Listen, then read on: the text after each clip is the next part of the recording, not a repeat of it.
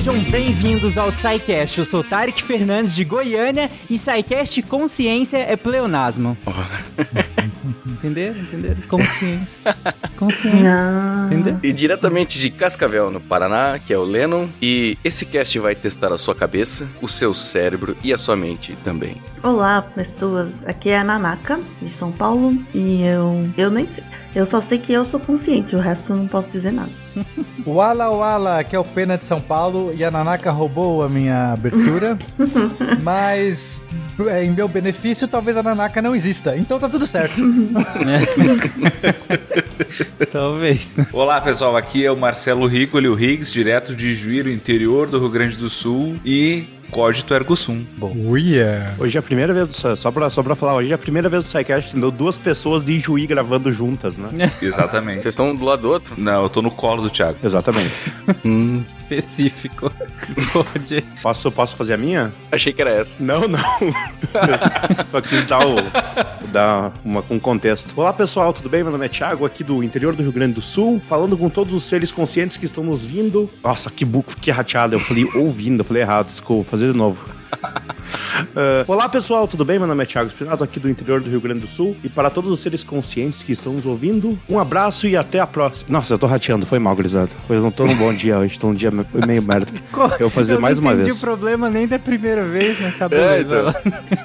Tá, eu vou fazer a última. Ah, Não, fica tranquilo, pode ir. É eu que não ouvi mesmo. Olá pessoal, tudo bem? Meu nome é Thiago Spinato, sou do interior do Rio Grande do Sul e para todos os seres conscientes que estão nos ouvindo, pedindo por um tempo de maior consciência. Ah, curizada, eu tô muito. tô ruim demais aí, foi mal. Eu tranquei dessa porra. O editor vai deixar todas essas se o você não gravar software. Eu acho, Cara, a minha pergunta é: isso foi consciente? eu acho que foi uma interferência aí. Agora eu vou fazer uma mais simples. Eu, vou Eu acho que eu tenho uma boa evidência de quem não existe. É, eu também tô achando isso. Tá, eu vou fazer direito. Aí, aí, aí, aí tá lá. dando ruim, tá dando ruim. Nossa, eu desbloqueei aqui. Que bizarro isso, cara. Nunca tinha acontecido isso comigo. Que Cara, bizarro. se tu não É o acertar, o, editor dizem. vai deixar todas. Só te avisando. Sem pressão. Sem pressão nenhuma, né? Tá, eu vou lá então. Olá pessoal, meu nome é Thiago Spinato, aqui do interior do Rio Grande do Sul e sempre buscando por um mundo com maior consciência. Boa. Aí, Eu deixaria todas. coisa. Eu mas vai deixaria ficar todas, vai ficar Todas. todas. é. Vai ficar muito maravilhoso ficar todas. Eu nunca vou ouvir esse episódio. Diga as passas, Catarina, que é Marcelo Gostin nesses 10 anos nessa indústria vital. Já gravei inconsciente. Eu já tive uns momentos inconscientes também, pra ser honesto. Porra! Sidecast de física, começando 10 e meia ainda até uma da manhã explicando a quântica do buraco negro. Porra, Pô, Mas logo nesta, Guaxa, e eu não né? tava aqui. Ah, eu, eu lembro do Guaxa fazendo abertura de quântica no, de relatividade. Eu acho que essa vale. Você está ouvindo o SciCast, porque a ciência tem que ser divertida.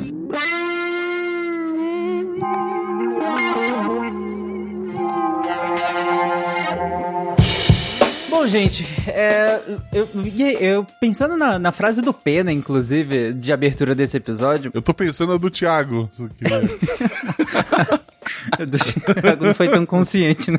Eu lembro que uma das coisas que mais me explodiu a cabeça, uma das, sabe aquelas frases simples que alguém te fala, tipo, totalmente descompromissada, e, e para você, sei lá, gira um- uma chave, assim. Eu lembro que há muitos anos alguém virou pra mim e falou, cara, você tem noção de que talvez o que você vê, as cores, as formas, talvez, as texturas, os sabores, os aromas, tudo, talvez tudo que você experiencia é completamente diferente da minha experiência? E mais ainda, né? pode ser que nem exista. E seja só coisa da sua cabeça. Cara, se essa realidade tiver alguém programando só pra mim, eu te pego lá fora.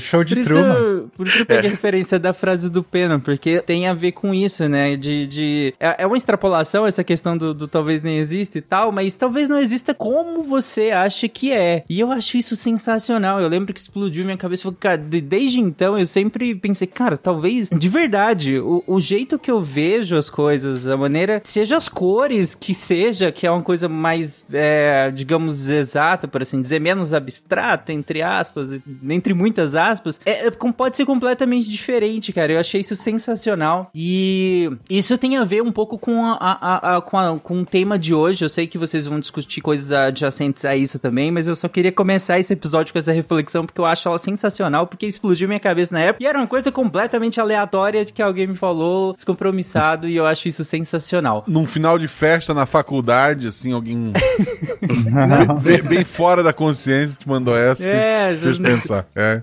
Consciência levemente alterada. levemente alterada. Basicamente. mas, mas, assim, só, só me atravessando a galera, eu achei bem legal essa ideia que o Tarek trouxe das cores, porque tem tudo a ver com o que a gente vai falar hoje. Porque, assim, não, é, por exemplo, entrando na questão do Pena, por exemplo, que é daltônico, que não vê as mesmas cores que a gente, é, a cor é simplesmente uma coisa que a gente interpreta mesmo, sabe? Fisicamente, é, se você pegar da luz que chega no nosso olho, da forma que ela é transmitida pro cérebro, do jeito que a gente enxerga ela, ela é totalmente uma experiência própria, sabe? Tipo, as cores na física, elas não existem mesmo. Mas, é Lennon, o que Oi. existe? Você tá falando de cor, mas e o resto? Você acha que o tato existe? Você acha que o gosto é, existe? Você acha exato, que... É. Uh, entendeu? É, é, é, isso, esse é o ponto é. legal. É, é tudo.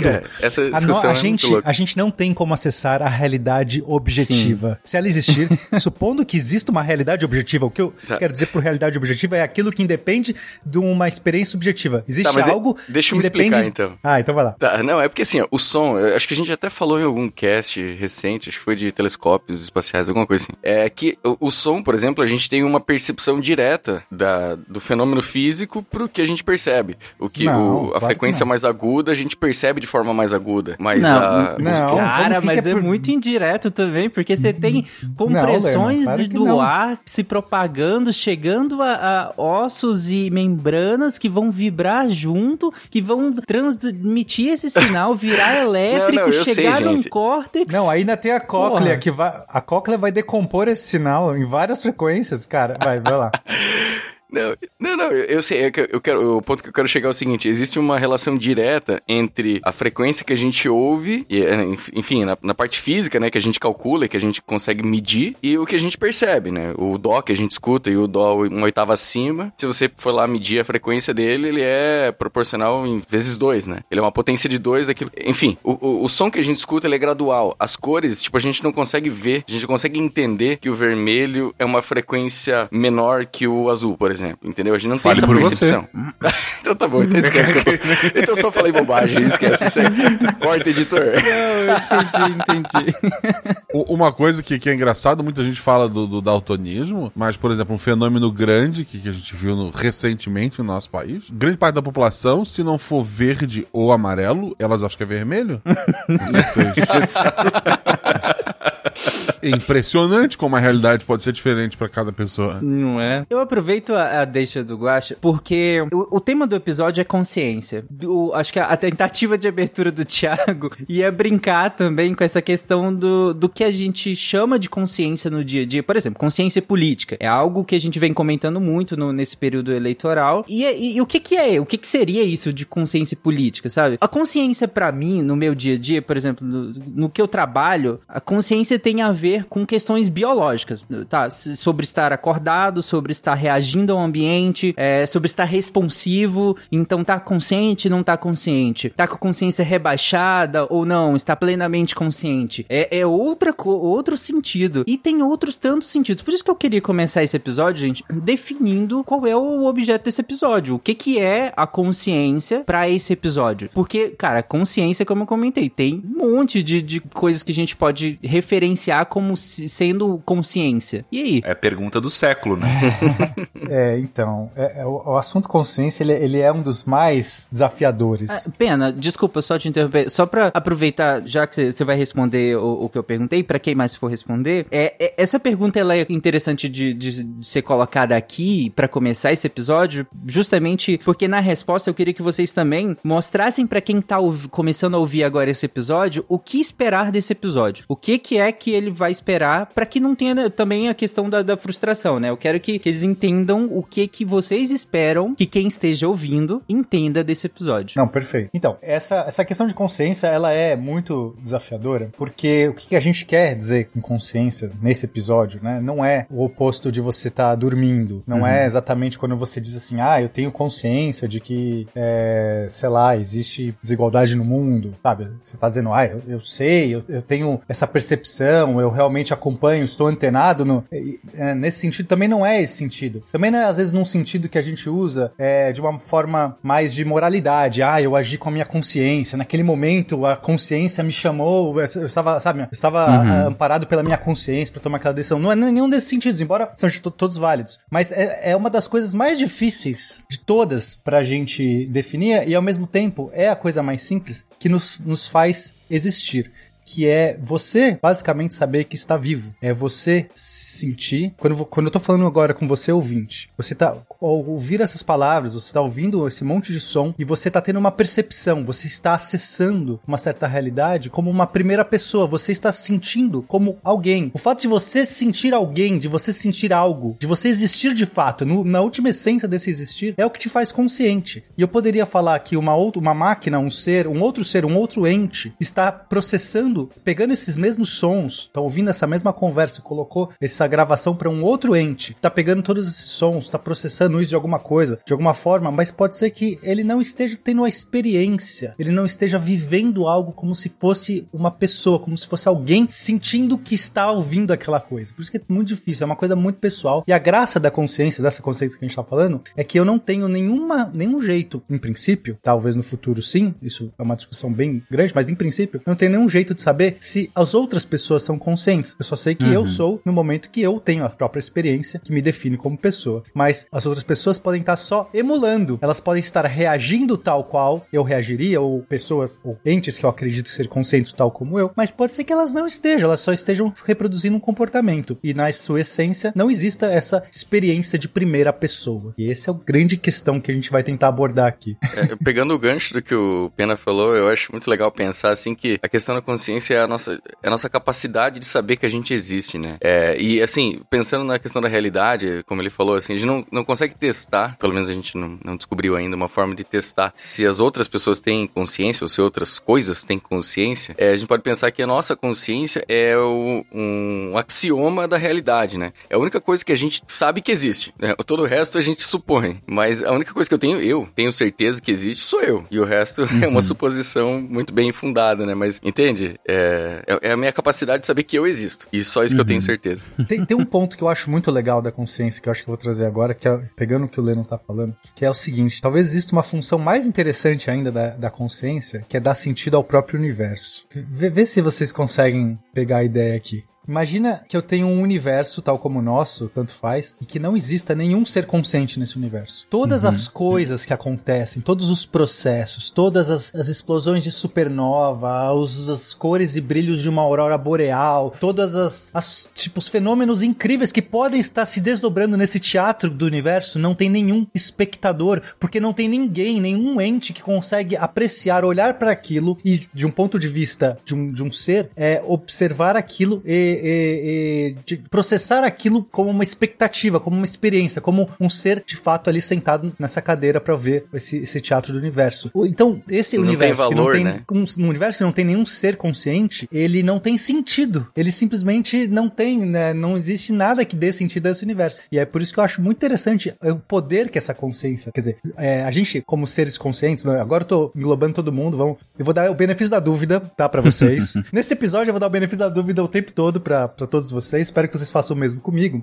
Mas é, é uma missão até maior quando a gente pensa se a gente tem esse privilégio. Eu não sei se existem outros seres conscientes no universo. Eu não sei, tá? É muito, essa pergunta é muito complexa, não dá pra é, certeza disso, claramente não tem. Mas, mas se eu sei que a gente aqui é consciente, a gente deveria preservar, fazer de tudo para que a consciência seja preservada como uma missão de dar sentido ao universo. Porque se isso acabar, uhum. aí esse universo perde sentido. É, e no fundo, é, se eu não me engano, são os estoicos, né, que que colocam a gente como parte do universo, né? E dado que nós somos ah, e seres sencientes e inteligentes e tudo, é como se nós fôssemos a própria consciência do mundo, né? Porque nós somos seres conscientes, nós fazemos parte do mundo, nós não estamos no mundo, né? Nós fazemos parte dele, então nós somos a consciência do mundo, né? Do universo. Nesse sentido, eu acho que são os históricos que colocam isso, e eu acho isso bem interessante. É, nós somos todos feitos de átomos, né? Que participaram do Big Bang. Nós participamos da evolução. É, nós somos todos resultados de tudo que já aconteceu no universo e nós estamos hoje aqui gravando um SciCast para discutir esse tipo de coisa, né? A gente sabe, a gente tem essa percepção de que o universo existe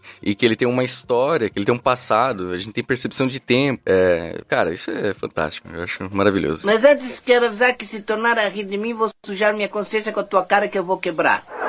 Bom, mas beleza, ainda que a gente tente, né, é, colocar essa questão da, da consciência com o, essa questão subjetiva e, e tudo mais, uh, partindo da ideia de que nós somos um corpo, e um corpo físico e biológico e tudo mais, a gente consegue falar onde surge a consciência no corpo? Onde ela, onde tá a consciência no corpo? De, de onde ela emerge da biologia? Assim, só, só antes, rapidinho, Tarek, só pra gente passar uma definição no, no, final, assim, a gente discorreu um monte, mas não deu talvez uhum. uma definição, que acho que é importante. No final a gente dá alguma definição. Embora definições ah, geral são toscas, porque elas são sempre do ponto de vista humano, de um jeito da gente dar um, colocar um label, né? Colocar um rótulo numa coisa. Uhum. Mas de qualquer jeito, para evitar, é, é, sempre bom a gente também definir para saber o que a gente tá falando. É, para efeitos práticos, a gente vai definir para esse episódio que é essa consciência que a gente tá falando é a capacidade de ter uma experiência subjetiva. Então, coisas podem nem ser necessariamente humanas, coisas que conseguem conseguem viver uma experiência subjetiva, a gente vai entender que existe uma consciência por trás, tá? Beleza. Mas aí a pergunta que você faz é também um grande desafio, né? Será que então existem várias teorias, né? Teorias de como é, a gente existe, onde que tá, onde, né? Você falou quem é você, onde está o você? Uhum. E aí eu posso pensar, ah, tá no meu corpo, mas no seu corpo inteiro, se eu cortar o seu braço, você diz, é sou eu e meu braço, ou você diz sou eu e o resto e o meu corpo? Eu digo ah, porque cortou o braço. Né? É mais provável. Certo. De depois desse trauma inicial, você, você, você separou o seu braço. Su suponha que eu tô anestesiado. Isso, tá anestesiado.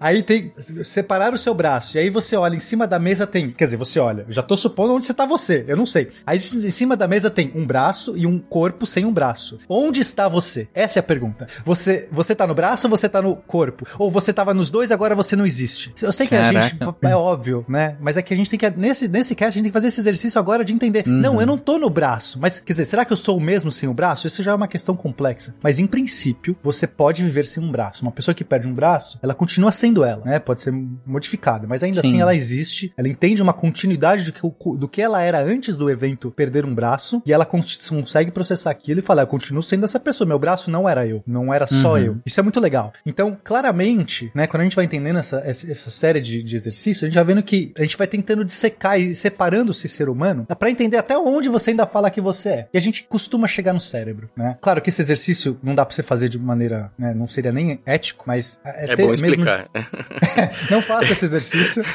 mas é, seria até complicado fazer porque chega um ponto que você é, não, tem, não consegue nem mais viver. Mas se você tivesse aparelhos e tudo mais, então assim, hoje a gente entende que existe alguma coisa no nosso cérebro que nos faz ter, que cria essa consciência. Uhum. Seria essa a mente, né? E aí a gente começa a tentar entender o que que vamos chamar de mente, então, esse princípio mínimo de consciência, tá? Eu vou chamar de mente, não, não é aqui esotérico nem nada. Eu vou chamar essa coisa que eu não sei o que é, que é essa coisa mínima que eu tenho de mente. E aí, eu, eu, será que essa coisa mínima é o meu cérebro físico? É alguma. É realmente uma parte do meu cérebro? Seria uma, uma possibilidade. Ou será uhum. que não tem nada a ver com a parte física? O, o que eu quero dizer com isso? Será que num futuro, numa tecnologia X, seria possível pessoas fazerem um upload da sua mente? Veja, o seu cérebro tá lá, mas você de algum jeito conseguiria subir informações que estão no seu cérebro para um certo lugar. Aí alguém vai num outro corpo, num cérebro fresco, numa pessoa, sei lá, que tem o cérebro apagado, tanto faz. É, tudo isso é antiético, tá, gente? Não façam. E dá um download daquele, daquelas informações para esse cérebro fresco. E essa pessoa nova, que nunca existiu, que nunca. que, que é, acabou de. aquele cérebro tava zerado, digamos assim, ou pode ser até um, um novo bebê, se você quiser. Tanto faz como. Será que ela acorda dessa, dessa cirurgia e fala: Nossa, eu tô aqui, eu existo, eu sou. E consegue entender entender que é a mesma pessoa que tava num outro corpo. Porque se isso acontecer, não é o cérebro que é você. Existe alguma coisa, talvez você seja só as informações, talvez você seja só o arranjo muito específico, um jeito de processamento que, é,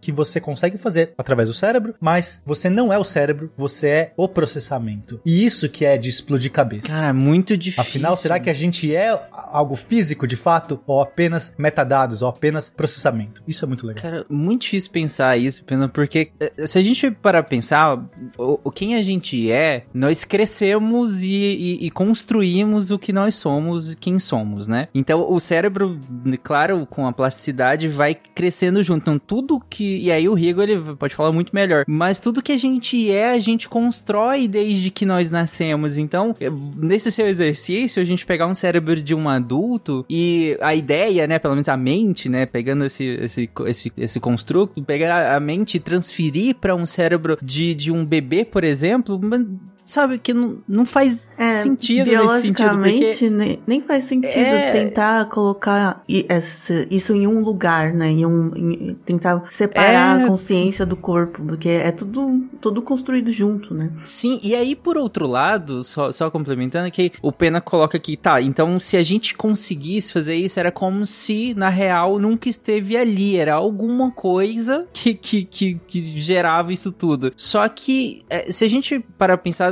nós seres humanos, os animais, enfim, as, as entidades biológicas, tudo no fundo é biológico, né? Tudo emerge de um biológico, tudo emerge de algo físico, biológico ali. Ainda que a gente tente, nesse caso, colocar a mente, né, como algo extra, mas no fundo emerge do biológico, né? É, eu acho legal essa, essa discussão ali, porque o Pena falou, né, que a gente, o braço não, eu não tô no braço, né? O braço é meu, mas eu não tô nele, né? A gente vê pessoas que têm algumas doenças de confinamento, né? Que elas perdem a capacidade de mover qualquer parte do corpo delas, mas mesmo assim, é, por algumas, ah, talvez um, mexer de um olho. É, o exemplo do Stephen Hawking, né? Que tinha só a bochecha dele que conseguia mover um mouse e, e se comunicar. Tipo, a gente sabe que ele tá lá dentro e o corpo dele é incapaz de corresponder, sabe? Então a gente conseguiu delimitar mais ou menos o que tá dentro do cérebro, né? Mas a gente também pode pensar que, tudo bem, tá no cérebro, né, a nossa consciência, nós estamos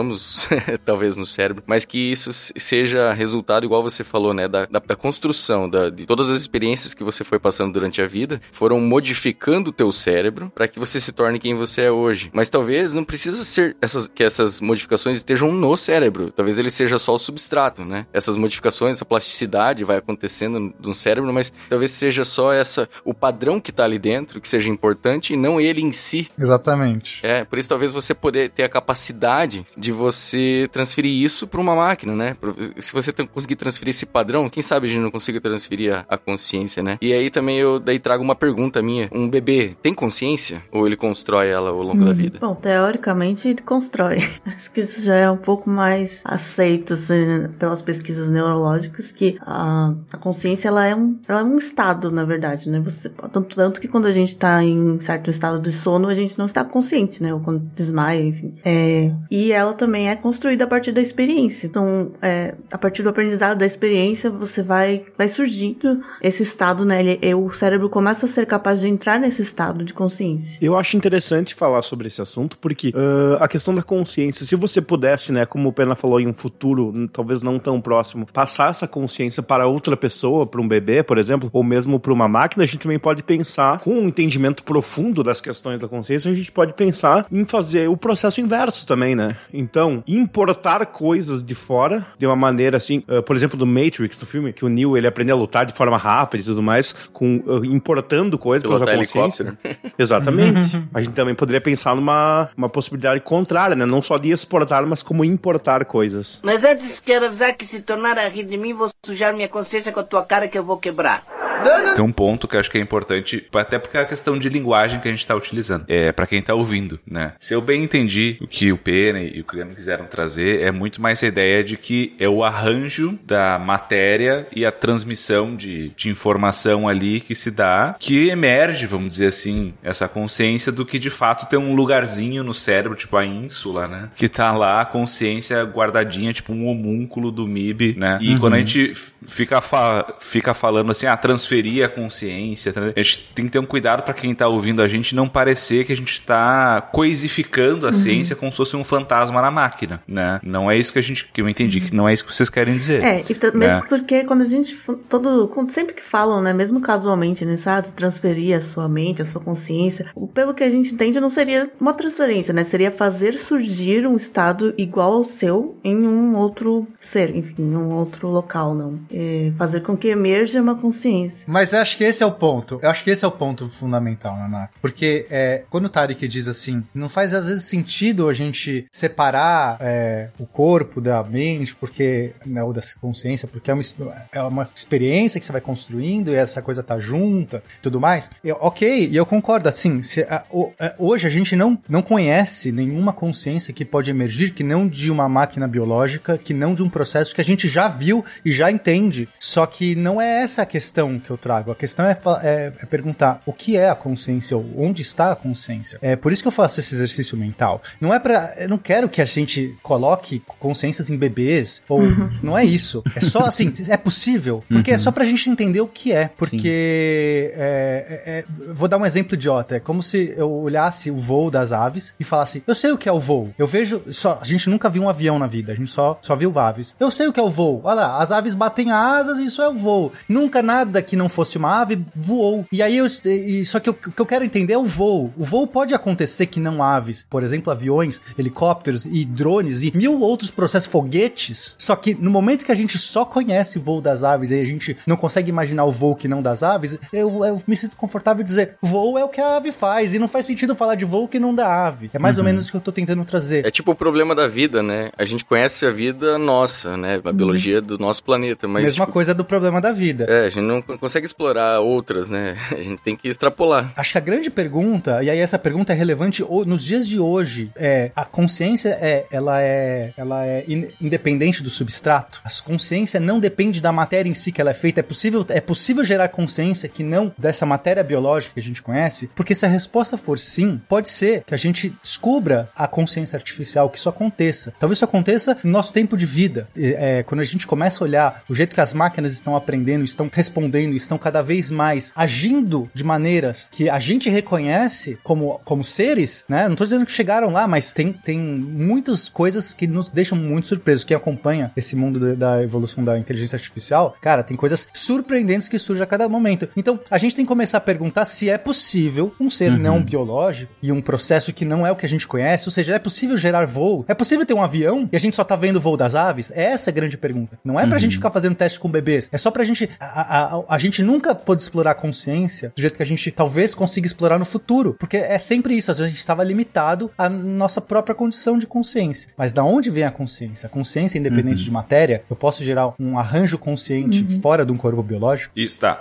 É que assim, é que o jeito que você tá falando, acho que pode deixar as pessoas confusas. Não é independente de matéria, é independente do material que se que ela esteja baseada, né? Porque senão Isso. parece que é. você está falando de alma, né? Uhum. Independente da matéria. Não é independente da matéria, a resposta é não. Mas, mas não. peraí, peraí, gente. Eu, eu não acho que existe alma, mas eu não tô, eu não estou aqui dizendo que ela é independente. Ela pode ser, inclusive, independente de matéria. Ela pode ser. Só que o jeito que você está falando tá dando a entender isso. Eu sei que não, mas só cuidado quando você fala. Não, eu sei, mas eu não tô excluindo. Mas eu não tô excluindo também essa possibilidade, tá? É só isso. É, eu tô. A ideia é que assim, a gente tá. conhece uma consciência, que é a nossa. Mas será que não existe outros tipos? É só essa não, pergunta. Sim, é, eu acho que é porque, como o Penas tinha colocado que é independente do físico, aí ficou, talvez pareça, né, pra, pra que não precise de algo físico. Não tô falando algo, pode ser algo biológico, algo físico não biológico, mas de qualquer forma vai precisar. E partindo de um físico, vai... né? Tem que ter o físico. É isso que a gente que Mas é, é, eu acho que não. Eu não sei se tem que. É, vocês já estão assumindo algo que eu não estou assumindo, só isso. Ou pode eu ser não sei se tem que ter o físico. Eu não sei. Você sabe o que é consciência, Tarek? Eu não sei. Eu não. acho que vem. Hoje, se você me perguntasse de todas as pesquisas que eu faço, tudo que eu já li e tudo mais, eu acho que é um processar. É o jeito que a informação sente ao ser processada. Informação precisa. Agora a pergunta é: informação precisa de algo físico? Talvez sim. Das coisas todas que eu vejo, acho que informação precisa, mas talvez não. É só isso. É, como cientista, eu coloco. Eu, como é algo que eu não sei, eu não posso dizer que não é, certo? Para mim, isso é, uhum. é, o compromisso melhor que eu tenho com a verdade. Me parece que pode ser independente de substrato, ok? De material, mas talvez seja independente de matéria. E eu não sei.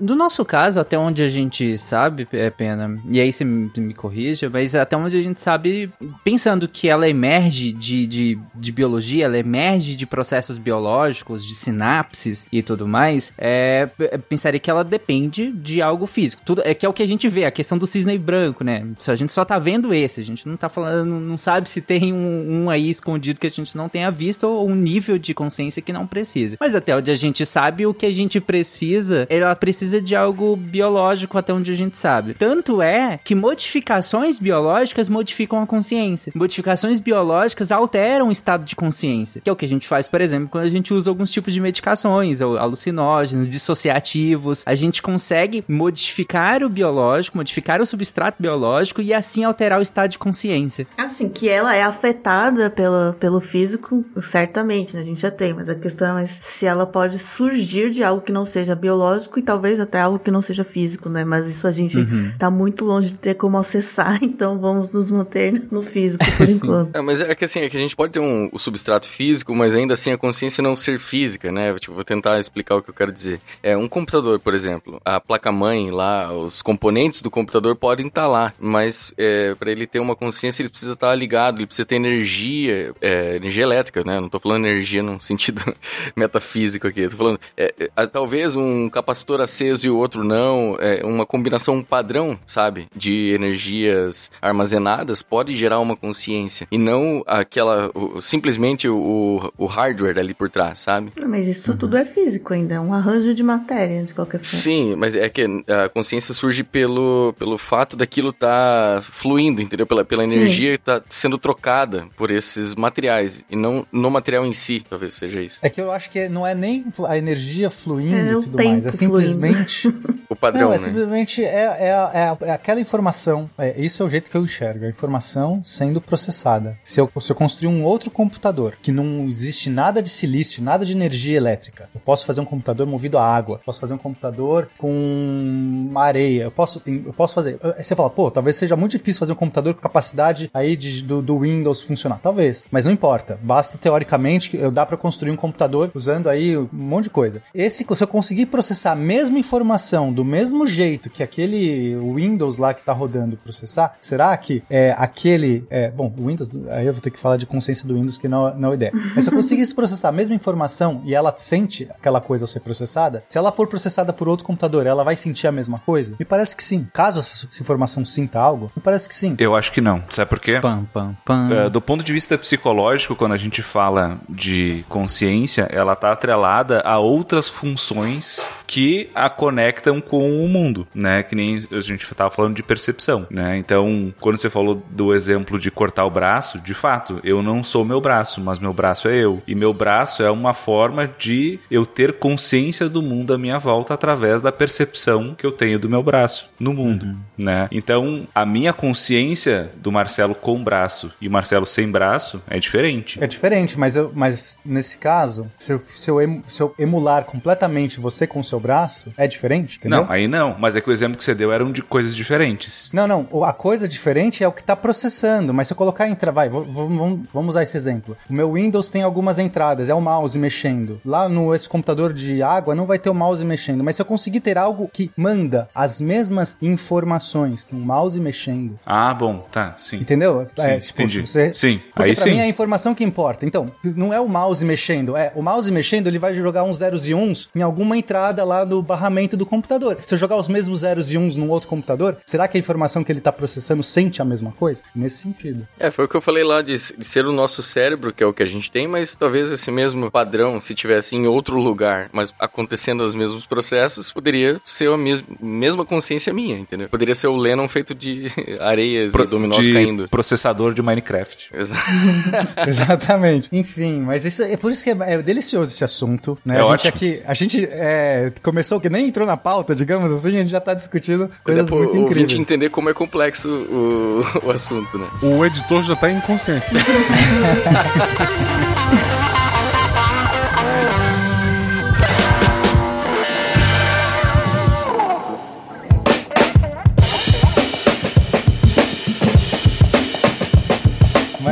Existe um grande vácuo nisso tudo, porque é muito difícil. A gente até hoje não tem é, boas experiências, boas pesquisas para dizer como que a consciência funciona. A gente, mas a gente tem boas pistas. A gente já tem, a gente já consegue sondar muito bem o cérebro humano em alguns detalhes, em alguns jeitos e consegue tirar algumas informações. Então talvez seja legal a gente até contar um pouco sobre, sobre essa área, né? Que é, vamos supor que a consciência humana é tudo que a gente tem por enquanto. A gente não dá para lucubrar o resto. Mas e aí, dá pra gente descobrir alguma coisa da nossa consciência a partir dos nossos estudos, dissecando o nosso cérebro? Dá, né? Então, é, a primeira coisa legal é que a gente consegue ver que é, não é no cérebro inteiro, aparentemente, que mora essa consciência. Pessoas que, que têm, às vezes, um tipo de acidente, sofrem certas lesões no cérebro, elas ainda assim continuam com, né, pelo menos dizendo, novamente, a gente só tem acesso ao que ela diz, mas parece, ela tem um comportamento análogo àquele que ela tinha anteriormente. Claro, o Higgs vai dizer, não é a mesma consciência, não é a mesma, mas existe uma continuidade que liga a consciência antiga à nova, que eu consigo entender como sendo o mesmo indivíduo. Ele, uhum. ele guarda um mínimo de, de comportamentos que eu, que, né, que a gente só consegue acessar esse comportamento, que eu consigo dizer, para mim é o mesmo indivíduo. Aí, aí, né, não dá pra gente ficar entrando, certo? Tudo bem por sim. enquanto? Uhum. Acho que... Sim. Então, sim. É, então a gente entende que talvez essa consciência, ela, ela não mora necessariamente naqueles arranjos que, que, que saíram, né? Pode ser. E aí a gente começa a perceber mas algum, algumas experiências interessantes, que é quando você consegue suprimir certas, é, certas experiências, experiências não, certos sentidos da pessoa e fazendo às vezes ilusão de ótica, fazendo ilusões auditivas, é, tirando às vezes a atenção da pessoa. E aí você consegue criar duas situações em que o indivíduo, um, ele tá consciente, ele tá ali sabendo que, percebendo, consciente no sentido, eu estou, ele está percebendo o que está sendo feito, as entradas que estão chegando, os sinais de luz, os sinais auditivos que estão chegando, e ele responde aquilo. E um outro que eu consigo colocar esse mesmo indivíduo com a mesma, com os mesmos sinais chegando nele, mas eu de algum jeito distrair aquela consciência naquele momento daquele indivíduo e ele não percebe, ele não percebe aqueles sinais. Tá, tá meio obscuro, mas é, é mais ou menos como, como é que eu posso? Tá, tipo dormindo talvez seja um exemplo. Você quando tá acordado, você consegue ter uma noção das coisas que estão acontecendo ao, ao seu redor que quando você tá dormindo você não tem. E em princípio o seu ouvido pode estar tá recebendo as mesmas, os mesmos dados. O ouvinte que tá ouvindo a gente, a sua bunda tá fazendo o que agora? Opa! Especificamente. Oh. Provavelmente quem tava ouvindo a gente não tava consciente da sensação da sua bunda, espero. até eu falar isso. perfeito, né? perfeito. Né? Então, aí, puxando a brasa pro meu assado, vem a questão de outra função cognitiva, que é a atenção. A atenção é como se fosse a janelinha pela qual a consciência olha. É, né? justamente a, as teorias né, biológicas de que a consciência surge a partir dessa evolução que teve da, do direcionamento de atenção, uhum. né, para conseguir direcionar a atenção de qualquer sensor, enfim. E aí isso acabou sendo, enfim, a gente pode falar um pouco melhor depois, mas acabou sendo vantajoso, né? E, e, isso acabou surgindo a consciência a partir dessa necessidade, dessa vantagem de conseguir direcionar a consciência a diferentes aspectos da sua experiência. Inclusive para sua bunda. Aí surge aqueles vídeos de, de teste que o, o pessoal faz experimento e aí, tipo, pede, ah, olha aqui esse vídeo e conta quantos é, quadrados aparecem. É, conta quantas cestas uh, o pessoal fez, aí aparece é, um cara vestido de macaco. e parece um cara vestido de macaco. Passa na frente do vídeo e as pessoas não perceberam. É, é muito doido como a, a, gente, a gente molda a nossa percepção da realidade é, de acordo com, com o Rigor colocou. Uma das coisas é a atenção, né? É, isso é muito legal, porque a gente talvez seja só consciente de uma, uma pequena parcela do processamento que está acontecendo no nosso cérebro. Isso está muito claro. A gente não está pensando quando está respirando, a gente não está pensando quando o nosso coração está batendo. Quando eu enxergo, olha só que doido, gente. É, vocês já viram essas máquinas que ficam identificando se é cachorro ou se é cookie, sabe? Tipo, ou se é gato, vai, que é mais o engraçado. Meu cachorro é... chama cookie. Isso ia ser um problema. Acerta sempre.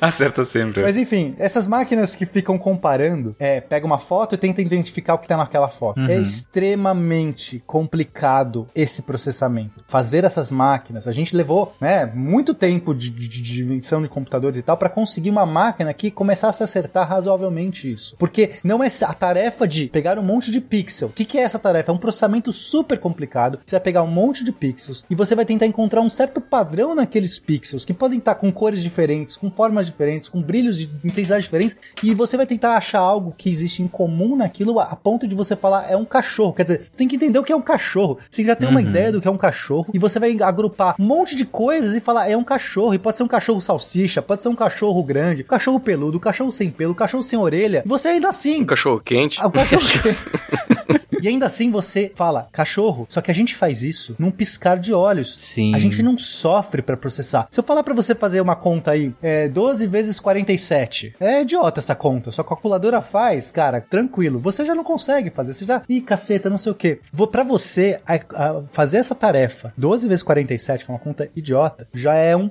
um uma tortura, um, uma, uma você tem que passar por um uma, uma esforço, né? Tortura não é uma palavra. Você tem que, é um esforço grande para você você fazer isso. Só que a gente consegue identificar padrões, pessoas, reconhecer tudo ao nosso redor milhares de vezes por segundo sem esforço. Então a gente não é consciente desse processamento todo, por exemplo, de imagens, de sons, de mil coisas que, nós, que a gente está fazendo. A gente só é consciente de uma parcela, talvez muito pequena, que tem a ver com o Rigoli está falando. Quer dizer, onde eu direciono minha atenção é o momento que eu estou consciente. Se eu aprendo a dirigir, quando eu estou aprendendo a dirigir, vai ser dificílimo. Eu tenho que estar tá consciente de tudo. Engata, pisa, é, muda a marcha, acelera, e aí você deixa morrer o carro, você tem que olhar a seta, a pessoa atrás de você, é, placa de trânsito. É difícil. Só que chega um ponto que a gente não faz mais esforço, né? Pra quem dirige ou quem anda de bicicleta. Chega um ponto que você simplesmente, cara, eu posso estar dirigindo e ouvindo um podcast e minha atenção está inteiramente no podcast, ainda mais se eu já souber o caminho de casa, que eu não preciso nem saber que rua que eu vou virar, porque. Não façam isso. Eu chego em casa sozinho. Não estou incentivando a direção desatenta, não. Um exemplo similar que é bem interessante é, é tocar um instrumento. Porque para você aprender, cara, é sofrido, é triste, se dói os dedos e tal, dependendo do instrumento que você tá tocando. Aí de repente vai embora, né? Aí você começa a se concentrar em outras coisas, como os, as outras pessoas que tá tocando contigo. E aí você começa a criar uma experiência cada vez mais complexa, né? Mas aquilo se torna tão, tão natural que é como dirigir o carro. Você não olha mais para que pedal você tá pisando. É, e é interessante que isso conecta com sistemas de memória diferentes, que estão em áreas diferentes do cérebro. É eu, eu sempre digo que os meus dedos sabem ler partitura, eu não sei não. eu boto a partitura, eu toco, mas se você me pedir pra ler, falar as notas que estão ali, eu vou demorar um pouco. Exatamente, a memória, a memória procedural é muito diferente da memória episódica. E tem isso da consciência ser, ser uma escala, né, e um estado também. Então, vocês estavam falando, ah, se você, lá, cortar seu braço, bater no, lá, perder um pedaço do cérebro, mas na verdade, a cada instante a sua consciência é diferente, né? Você não é exatamente o mesmo que era há um milésimo, um instante atrás. Isso. Até antes eu não ia, não ia levantar essa bola, mas, por exemplo, dentro da psicologia, ainda está em aberta a questão de se existe uma personalidade, né? Então a gente estava falando ali de um contínuo de consciência, que é o mesmo indivíduo, né? Também é uma pergunta em aberto, né? Então é, é muito complicado, é muito complexo. Cara, é doido, né? Porque a gente tinha a gente tinha começado falando, inclusive o Pena tinha falado, que a parte da consciência seria justamente eu me ver como eu, né? A questão é que dá para perder isso, né, Rigo? Também dá, né? Atingindo as partes certas do cérebro, a gente consegue perder isso, Sim. inclusive, né? É com um pedaço de pau, né? É, e nesse, nesse, nesse estado é classificado como a pessoa estar inconsciente, quando ela não tem essa. É, é dissociação que fala, né? Do, do eu? Não, a, a, a, dissociação ela pode ser de vários tipos, né? Ela pode ser uh, de identidade, né? Que nem a gente vê no, no Fragmentado, por exemplo, esse tipo de filme. Uh, mas ela pode ser um estado muito transitório que a gente entende como um estado alterado de consciência, né? Mas não de ausência de consciência. É, né? Eu posso dissociar áreas. Por, por, exemplo, a gente até discutiu isso ontem, né? É, no uso da ketamina, eu dissocio áreas do tálamo, de, é, do sistema límbico e do córtex cerebral. Então, você tem. A pessoa não está consciente totalmente do, do, do, do, do que está acontecendo, porém, ela não perde completamente a consciência também. Ela só está dissociada. É, aí entra nas definições de consciência, né? Uhum. Mas você pode, você pode nem saber que você é o mesmo indivíduo, né? Sei lá, pessoas que é, sofrem de Alzheimer, elas, elas perdem aquela. A, a, elas não conseguem identificar. A memória, elas... né, no caso. Exato, a memória. Mas elas, por exemplo, ainda sabem que estão vivas. Então Isso. aí depende muito do que você está dizendo que é consciente. Então eu, né, você pode perder, às vezes, um contínuo. Você perde a sua memória, que te diz quem você era antes e tudo mais, uhum. mas ainda assim você está consciente é, eu acho que momento, isso a gente né? pode separar bem, né? A consciência de uma identidade ou da memória. Consciência seria, como o Pena falou, estar é, com uma experiência subjetiva, né? Estar ciente da sua experiência, basicamente. E tem aquela situação também que a gente até comentou é, um tempo atrás ali, é, é que quando a pessoa tem aquela experiência com alucinógenos, né? É, por exemplo, a ayahuasca, que a pessoa ela, ela sabe que ela existe, assim, mas ela perde aquela sensação de que ela é separada do mundo, né? Porque isso é um pouco a consciência hum. também. Você sabe que você Sim. é você e o resto do mundo é o resto. E aí uhum. você meio que se dilui nessa ideia e perde essa capacidade e depois volta. Então, nesse meio tempo, você não é mais consciente? Ou você ainda é, mas, enfim, é, faz parte da discussão. mas antes quero avisar que se tornar a rir de mim, vou sujar minha consciência com a tua cara que eu vou quebrar. Eu queria já levar, talvez, o momento de trazer essa bola que é para alguns pesquisadores, para alguns tipos de pesquisa de consciência, vale, vale tentar dar uma certa. mensurar, dar certos graus ou uhum. categorizar alguns tipos de consciência, que é justamente essa dificuldade. A pessoa às vezes não sabe de se separar do, do outro, mas ela não é mais consciente. O que, que é? Será que a consciência é algo binário? Será que é sente ou não sente? Será que existe uma transição? Isso é legal, porque quando a gente pensa na evolução dos seres vivos, né? Vamos supor, e eu gosto de fazer sempre essa, essa elucubração, que eu acho que é, é, é muito, é, assim, traz, traz, normalmente as pessoas não, não param para pensar nisso e, e, traz um certo incômodo ou uma, ou uma descoberta. Que é assim, vamos assumir que talvez a primeira forma de vida, né? A primeira forma, a primeira forma de vida, aquele bloquinho, talvez nem vida, se você quiser. As primeiras moléculas orgânicas ali se fazendo uma reação química tosca, tudo bem? Vamos pensar uhum. ali, um monte de aminoácido trocando carbono e, e, e, hidrogênio e tal. Reações químicas, pura reação química. Talvez a gente fale, isso aí não deve ter consciência, né? Não posso afirmar, mas, cara, que é isso, né? Tipo, é, é, não consigo né, pensar que isso talvez tenha consciência. Então vamos assumir que nesse princípio da vida existia algum ser não consciente. E agora a gente tem nós, 4 bilhões de anos depois, que, que sabemos somos conscientes, né? Pelo menos eu, eu vou assumir que vocês todos. Pode ser que aí a pergunta é onde surgiu a consciência, né? Se a gente sabe, né, da teoria da evolução, todo mundo, todos os seres vivos vieram lá desse ancestral comum, eu tenho que dizer que a consciência surge nesse meio do caminho, né? Ela, ela precisa surgir nesse meio do caminho. E onde? Será que é bem perto da gente aqui? Será que os animais, né, os outros mamíferos também têm consciência? Será que répteis, enfim? E aí não, não importa dizer. A questão é, se em algum momento não tinha, em algum momento tem, existe a consciência, ela veio, ela vem a partir dessa máquina biológica. E aí por isso que é interessante talvez a gente começar a tentar categorizar, porque talvez ela não seja binária, talvez não foi num indivíduo que nasceu e falou: "Nossa, estou consciente", né? Sim. Em algum momento Faz Exato, é. Então, é. Quando a gente olha por essa analogia, nos parece talvez mais natural pensar que é, existe um degradê de consciência. Talvez exista, né? É difícil pensar que nasceu a consciência ali sem querer num indivíduo e a partir de então ficou. Então, é, a gente pode talvez separar em várias áreas. E a mesma analogia dá para fazer com crianças, com bebês, com fetos. A gente também pensa que o espermatozoide, né, quando fecundou o óvulo, naquele momento, aquele, aquele ser que nasceu, que ainda é só uma célula, a primeira célula que vai se multiplicar explicar, vamos, talvez seja confortável a gente dizer que talvez aquilo não tenha consciência, né? Ou uma consciência como a gente entende. E nessa ideia gradual também a gente não pode supor que a gente está no estado pleno de consciência, né? Não, não, imagina. não, não, chegamos no ponto final, né? No, no né? topo. Hum. É, é, é. Então, eu já acho bobagem a gente tentar dizer que a nossa consciência talvez seja melhor que a de outros animais, tá? Mas eu digo assim, Caraca. assim, pelo menos eu sei que eu estou consciente, né? Mas aí, só para finalizar aqui o exemplo, é, a gente consegue perceber, né, do, dos estudos com, com crianças, que elas vão criando habilidades, percepções do mundo conforme se desenvolvem. Então, o feto ainda na barriga da mãe, ela talvez esteja um estado de consciência muito mais rudimentar do que depois, quando ele começa a reagir ao mundo, descobrir que ele é diferente do outro, uhum. consegue se olhar no espelho e reconhecer. Então, a gente vai montando também é, é, outras habilidades. O, o, que talvez a gente chame de consciência seja, na verdade, um monte de. um conjunto grande de fenômenos que a gente acaba não sabendo diferenciar direito. É, isso, inclusive, da criança, eu não lembro exatamente porque, né, não é minha área, mas é, nem de criança eu gosto. Mas, mentira. É, eu lembro que. eu lembro que você queria mandar criança pra Chernobyl. Quando foi isso? No episódio de Chernobyl. Caraca, não, gente. Não lembro disso, não. Mas enfim. Ouve lá. Eram crianças esféricas no vácuo, gente. Eu queria deixar. Mas a, a, essa o Rigo pode falar muito melhor, inclusive como profissional e como pai, né, Rigo? Mas é, a criança, ela, ela demora um certo tempo para que ela tenha consciência dela própria como ela própria, como separado do outro. O que, que é o outro, o que, que sou eu. Então é interessante porque ela não nasce com essa consciência, ela demora um certo tempo vivendo, vivente, interagindo com, com, com a gente, sem, é, em teoria, sem ter a noção ainda de que ela é ela e eu sou eu e ela não faz parte de mim, ela faz parte dela. Isso é uhum. muito interessante. É muito, é muito louco porque a gente tem uma oportunidade muito única, né? A gente tem um aparato cognitivo bem desenvolvido, assim, para observar as crianças, uhum. né? E por outro lado, a gente também é a espécie cuja prole nasce mais prematura, né? Sim. Dentre uhum. os outros mamíferos, a gente nasce muito prematura, a gente seria considerado quase natimorto, né? Uhum. Mas como a gente investe tanto, né? A nossa estratégia é mais de prole menor do que, sei lá, comprado com uma tartaruga,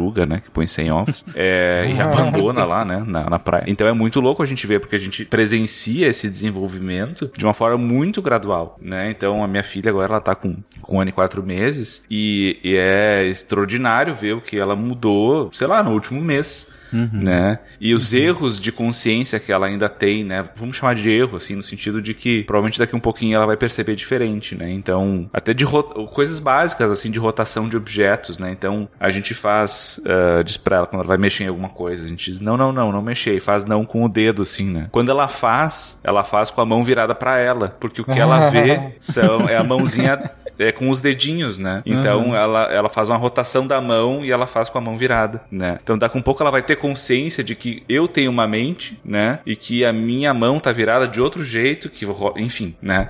Então uhum. é muito interessante que a gente vê essa ela surge, né? Ela vai nascendo aos pouquinhos, né? Deve ser um barato ser filho de psicólogo. Pergunta para ela daqui a 15 anos. daqui a 15 anos de coisa que ela vai achar, né? Fugindo de casa com uma namorada com uma, numa Kombi. Assim. Vocês, já, já, a Nanaka chegou a citar isso, o Pena também começou a introduzir essa questão do, dos graus de consciência. Mas o que, que vocês quiseram dizer em relação a isso? O que, que, que, que seriam esses graus de consciência, gente? Escala Glasgow? É. não, não, imagino que não. Então, é, novamente, né, são definições talvez um pouco arbitrárias, né, porque, mas me parecem, são, são alguns tipos de definições ou, ou graus de consciência que é, eu, eu, eu, vejo valor, né, em, em, em apontar. Uhum. Então, talvez nessas escalas, se é que tem uma escala, né, não gosto também de pôr escala, mas talvez lá numa coisa muito basal dessa, dessa escalada de consciência, a gente vai ter a experiência fenomenológica. E aqui é simplesmente a capacidade de sensorial, de sentir coisas, de você viver uma experiência de primeira pessoa, de quando você coloca, sei lá, um chocolate na boca, quando você toca num objeto, quando você enxerga o seu ambiente e você vive a experiência em primeira pessoa de estar fazendo aquilo. Só isso, é só eu sinto, eu sinto gosto, gosto, não sei o que, queima, é, é ruim. Basta isso para ser a experiência fenomenológica. Não preciso ter grandes elucubrações em cima disso. Então, isso a gente acredita que muitos animais vivem. A gente vê comportamento de animais reagindo à dor, a, a, a, a cheiro, a não sei o que. Então, assim, é muito claro que muitos é, seres, talvez árvores, talvez fungos, talvez um monte de coisa, talvez,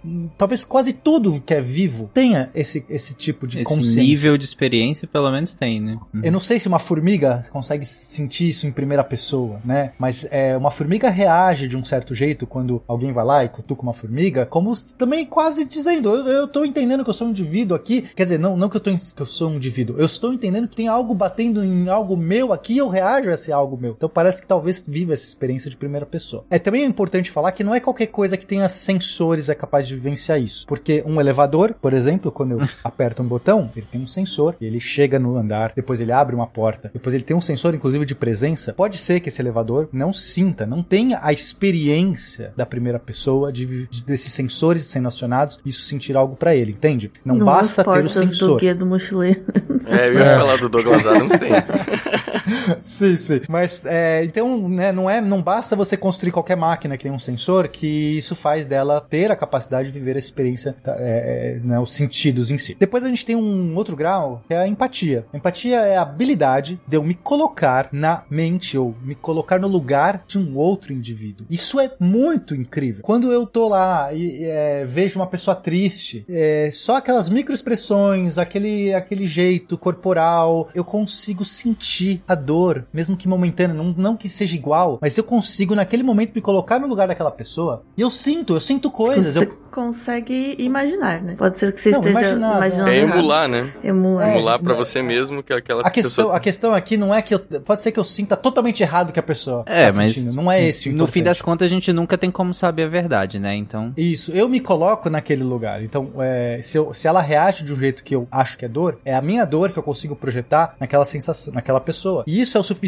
pra que eu tenha essa empatia, pra que eu, de algum jeito, né, a maior, a maior parte das pessoas tem empatia no sentido de que você tá vendo, você tá ferindo um, um ser, e aquele ser reage, você sente mal também. Você vê alguém sofrendo dor, sentindo dor, ou quando você vê alguém que tá contagiado de alegria, você se sente aquela alegria, você compartilha de algum jeito aquela alegria. Isso é uma habilidade muito legal. Você pensa, a minha consciência é tal que eu consigo projetar outras reações, outros comportamentos pra uma sensação que eu não tô sentindo naquele momento, que não foi Uhum. caracterizada por um, por um objeto, uma experiência fenomenológica. Eu estou projetando. Muito legal, né? Sim. Aí a gente tem o livre-arbítrio, ou como eu gosto de dizer, a ilusão do livre-arbítrio.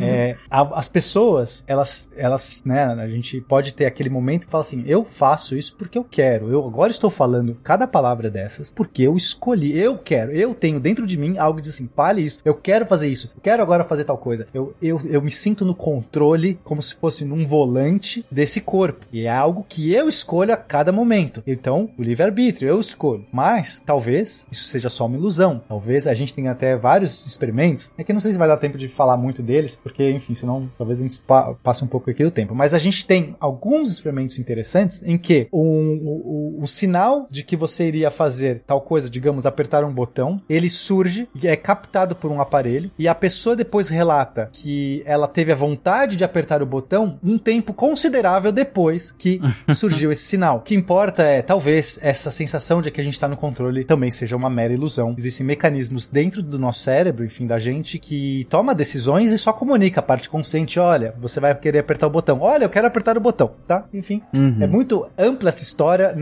vamos passar adiante. Mas antes quero avisar que se tornar a rir de mim, vou sujar minha consciência com a tua cara que eu vou quebrar. Aí nós temos a imaginação. A imaginação é a habilidade de você conseguir imaginar, pensar, visualizar cenários, situações, experiências que não existem. Isso é muito legal. É, Você pode pensar, mas não é meio que a empatia, é além da empatia. Porque na empatia eu consigo reconhecer expressões, comportamentos de outro que eu tenho em mim e aí eu aciono, eu aciono aquela sensação. Outra coisa é eu poder imaginar coisas que nunca existiram. Tipo, eu consigo pensar agora em cenários, histórias, Não, não precisa em nem ir tão fenômenos. longe. É tipo, ah, o copo tá balançando. Eu imagino que ele vai cair daqui a pouco, sabe? Assim, é uma imaginação, essa previsão que a gente tem dos acontecimentos. É, mas é que eu acho que ele é, ele é muito poderoso porque ele pode fazer coisas, inclusive, que não tenham é, que lógica. nunca tenha ou- acontecido, sim. É, que o nunca copo pode acontecido. voar, a água sair e voltar. Então, É, eu posso é, pensar no mundo do Teletubbies, entende? Tipo, fácil, fácil. Assim, Mas não- você não consegue de- imaginar uma cor que você nunca viu? Talvez não. Isso não, é- não tô dizendo que não existem limites, mas é interessante, a gente sabe que uma criança brincando. É que se a gente só, só conseguisse raciocinar coisas que são é, da realidade, a gente não teria, por exemplo, pseudociência, não teria arte, a gente não teria ficção, né? A gente imagina coisas que nunca aconteceram, né? E que não podem acontecer. Pô, Star Wars, som no espaço. Isso não acontece, a gente imagina isso. Sim, sim. Bom, aí a gente tem um outro, um outro passo, não sei se o próximo, mas é a introspecção. A introspecção é a voz dentro de você falando consigo mesmo. Eu acho isso muito incrível, que é eu consigo parar aqui em algum momento e começar a conversar comigo mesmo. Tipo, putz, eu deveria ter feito tal coisa, não sei o quê. E a gente discute, a gente fala com a gente mesmo, a gente dá conselho pra gente mesmo. A o gente meu consegue... nunca aconselhou bem. Mas isso não é simples, porque eu tenho que criar um modelo de mim dentro de mim mesmo e algo separado desse modelo. Vocês percebem que não é talvez tão trivial. Eu não sei se um cachorro tem a introspecção, eu não sei, pode ser que ele tenha, mas não é tão trivial um mecanismo de eu criar um, a parte, dentro do- de mim eu crio uma parte que representa ali quem eu acho que eu sou e uma outra voz consegue dialogar com aquilo, consegue fazer reflexões sobre a sua própria existência. Mas Vocês Talvez. ouvem vocês conversando com vocês Ah, mesmo eu- eu na ouço. cabeça? Sim, é insuportável. Não, eu, eu começo a gritar lá, lá, lá, lá, lá, lá, lá. Não, é por, por- eu pergunto isso porque uma vez eu tava no Twitter, Twitter Twitter, né? A gente não precisa explicar mais nada. E, e aí eu lembro, alguém comentou no Twitter que, que achou muito estranho que alguém tinha comentado que se ouvia dentro da, da mente. E essa pessoa, como assim você se ouve? Como assim você não se ouve? Não e se aí ouve, algumas pessoas falaram que não se ouvia, sabe? Que não se ouve. Ela simplesmente faz. Não sei, eu, eu não sei nem explicar. Porque... Mas tem gente que não tem essa voz. Tem, né? é. É uma condição. E isso. elas não são conscientes? Mas é sério isso, Rigoli? Acontece mesmo? É real, é real. Normalmente está associado ao que a gente chama de a imaginação, né? A pessoa tem uma dificuldade de, de uh, ter esse diálogo interno e de gerar uh, tanto a voz quanto as imagens, né? Então, uh, se a pessoa a gente pensa assim, ah, imagina um cavalo, né? Essa pessoa ela não vai conseguir, talvez como alguns de nós veem na sua a raquete mente, do Buda. um, um cavalo. É. vai, né? O Moisés, por exemplo, tem muita dificuldade. Né? Então, é, é, mas é, é uma outra forma de processamento, né? Do mesmo jeito que, por exemplo, uma das explicações dos, dos delitos das ilusões auditivas é de que as pessoas com esquizofrenia ouvem esse diálogo interno como se fosse de fora, né? Mas enfim, então Olha são pe pequenos errinhos ali de processamento que dão, dão um ruim grande, né? Pra vocês verem a complexidade que é a gente pensar que a, a, a natureza da nossa consciência pode ser completamente diferente da do outro. É, citando o Alan Turing do filme, né? Se algo não pensa como você, quer dizer que não pensa? Pois, né? Exatamente. O Alan Turing do filme. É do filme, né? o outro eu não conheci, né? É Doutor Estranho o nome dele. Doctor Strange, o ator. Bom, mas só para finalizar essa gradação aqui, a gente teria então a autoconsciência, que é você estar consciente que está consciente. É eu saber que eu que eu sou. É, é, é, esse grau de, né, você, é uma meta-consciência, vai, digamos, eu não sei se é uma palavra melhor, mas é, é, é você se reconhecer como, é, eu saber que eu sou eu. É, isso talvez não seja tão trivial. é seja... o axioma da realidade, é você, você saber que você existe, o resto você não sabe, né? Não, não, é, que é um, um passo a mais, né? você saber que sabe que existe. É, pois é.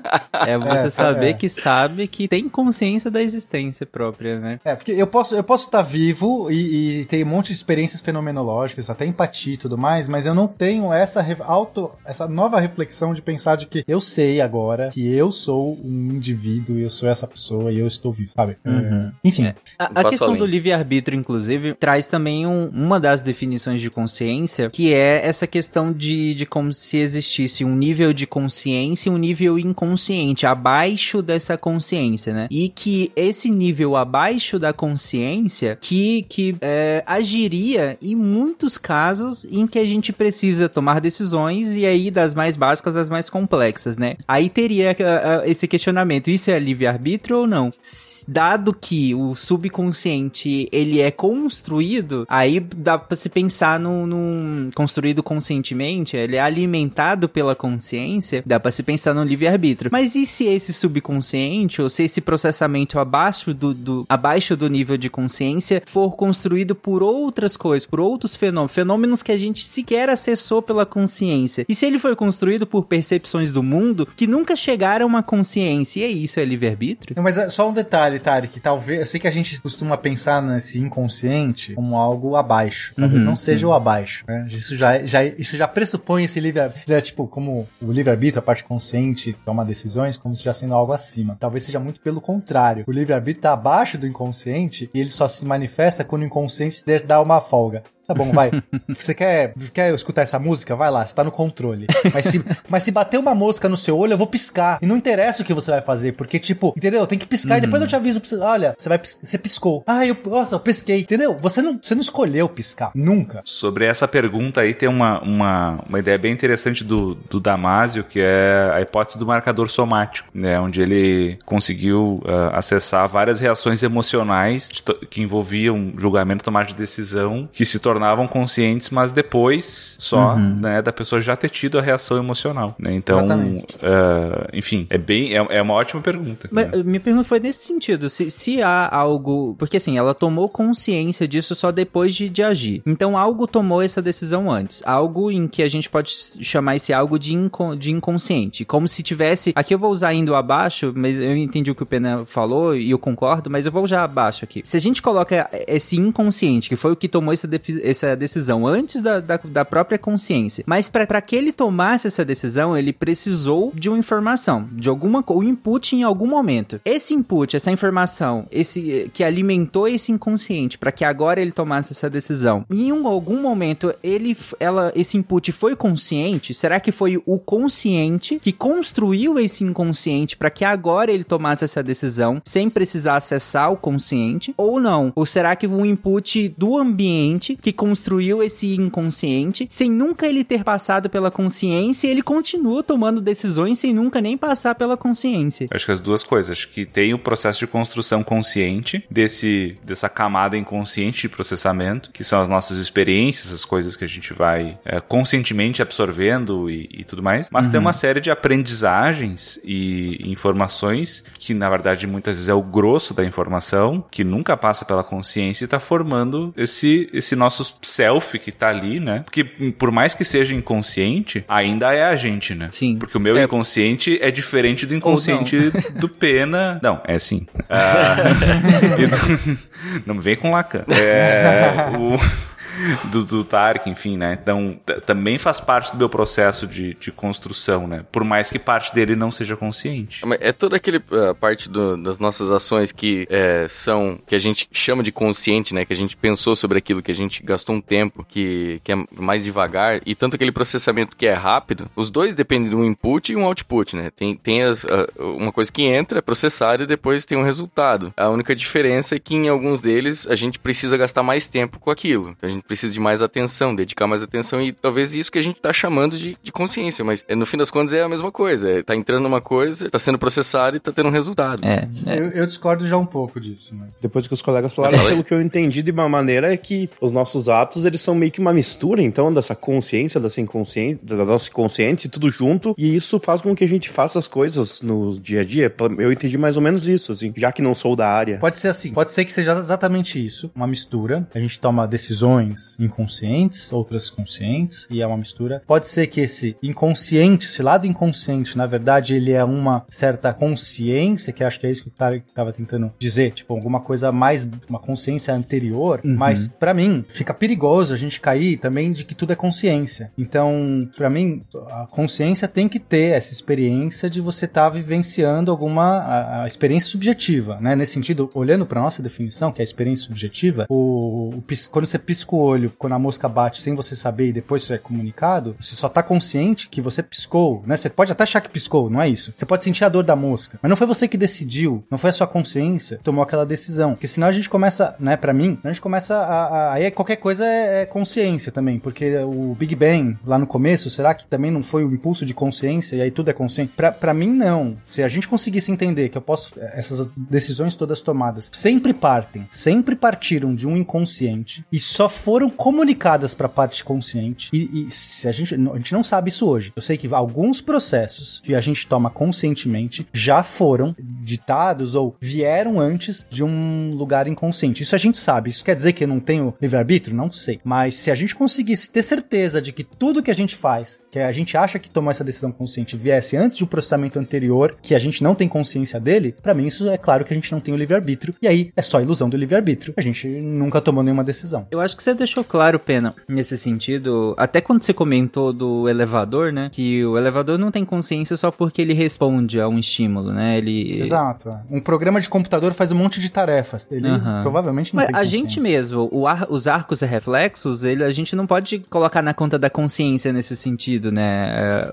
a gente tira o dedo de quando a gente encosta em uma coisa quente, não porque a gente conscientemente pensou que deve tirar, mas é um arco reflexo, ele só vai até a coluna, na verdade, e volta volta como uma informação para você tirar o dedo. Depois você vai processar ele a nível central e tal. Mas o, o a ordem prim, primária é, é você retirar. E isso você não passa pela consciência. Vai lá, faz a sinapse na, na, na medula, volta para você tirar o dedo e ainda não foi nada pro córtex. Não foi nada pra consciência. Então, nesse sentido, acho que ficou clara essa diferença. Ainda que é, os arcos reflexos, essas, esses, o elevador que você citou, isso não é consciência. Quando eu tava falando de inconsciência, não é, é, é, é um subnível de processamento, né? Uma ideia de subnível, ainda que não seja, né? Mas eu acho que ficou claro. Então, mas a gente é consciente ou não, né? Porque para mim é, é, fica mais claro, assim, é, é, novamente, meu olho tá processando, meu cérebro tá processando, na verdade, toda a informação visual e eu estou dizendo, ah, eu tô na aqui tem uma panela, aqui tem um computador, aqui tudo mais. Mas a, tem uma parte inconsciente a todas essas contas, todos esses processamentos, eu não tenho acesso nenhum, eu não sei que conta meu cérebro fez. Eu não sei como ele tá processando os pixels da minha retina. Isso tudo é inconsciente. Eu só sou consciente, digamos, agora eu tô vendo uma panela e eu posso processar uma panela e dizer, vou pegar a panela. Mas então, para mim, tudo isso não é consciente. Não, sim, sim. É, esse, esses cálculos é, é, a gente faz o tempo todo, né? Se eu, se, se eu te jogo uma bolinha e você sabe que colocando sua mão num certo, num certo lugar uhum. do espaço, ela vai cair na sua mão, o nível de processamento que gerou cálculos de, de, de, de onde a bolinha tá vindo, qual vai ser a trajetória, com onde eu vou colocar minha mão no espaço, no tempo, para que aquela bolinha bata ali, é, é um nível de processamento que, se fosse consciente, seria extremamente cansativo, né? É, eu só queria dizer que se o Big Bang tem consciência, eu espero que ela esteja pesada.